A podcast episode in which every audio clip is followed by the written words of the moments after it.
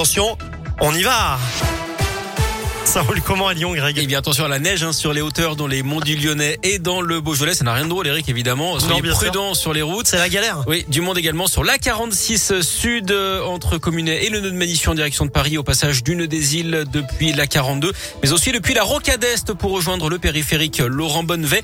Soyez patients dans le secteur. À la une, la France va-t-elle renforcer ses mesures sanitaires pour lutter contre la cinquième vague de Covid? Nouveau conseil de défense aujourd'hui. Parmi les sujets abordés, la vaccination des enfants de 5 à 11 ans. Un nouveau confinement ou même le retour des jauges n'est pour l'instant pas à l'ordre du jour. La situation épidémique continue de se dégrader. Plus de 42 000 nouveaux cas pour la seule journée d'hier.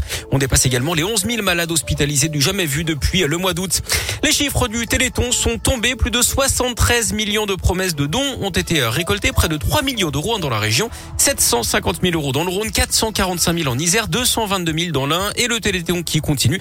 Le 36-37 qui fonctionne encore quelques jours. Le site don.téléthon.fr, lui, fonctionne toute l'année.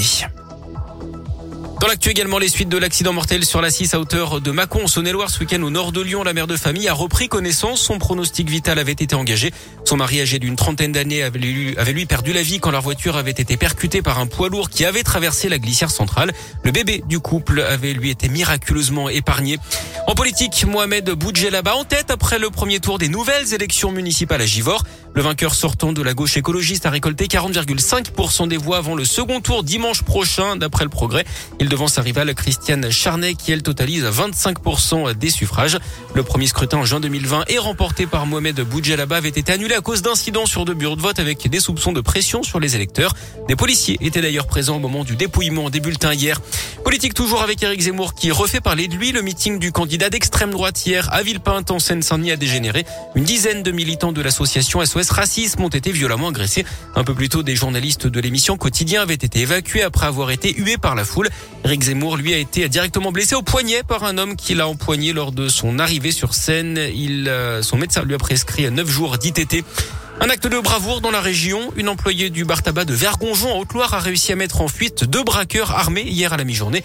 Les deux hommes casqués ont fait irruption dans le commerce pour exiger la caisse. C'est là que cette dame a aspergé l'un des deux agresseurs avec une bombe lacrymogène en attrapant la visière de son casque. Les suspects ont pris la fuite avant d'être interpellés et placés en garde à vue. Ils ont été confondus par les images de vidéosurveillance. Leur arme, quant à elle, était une réplique factice tirant des billes en plastique d'après la montagne. Du sport, du foot, l'OL n'y arrive pas. Lyon tenu en échec par Bordeaux de partout après avoir mené deux fois au score hier. Denayer et Mendes sont les buteurs lyonnais. L'OL 12e à 6 points du podium. Et puis en Coupe de France, la qualification des Hauts-Lyonnais face à Bourgoin-Jallieu au 8e tour de la Coupe de France. 20 victoires au tir au but. Les Hauts-Lyonnais qui affronteront Bastia, équipe de Ligue 2. Ce sera le 18 décembre prochain en 32e de finale.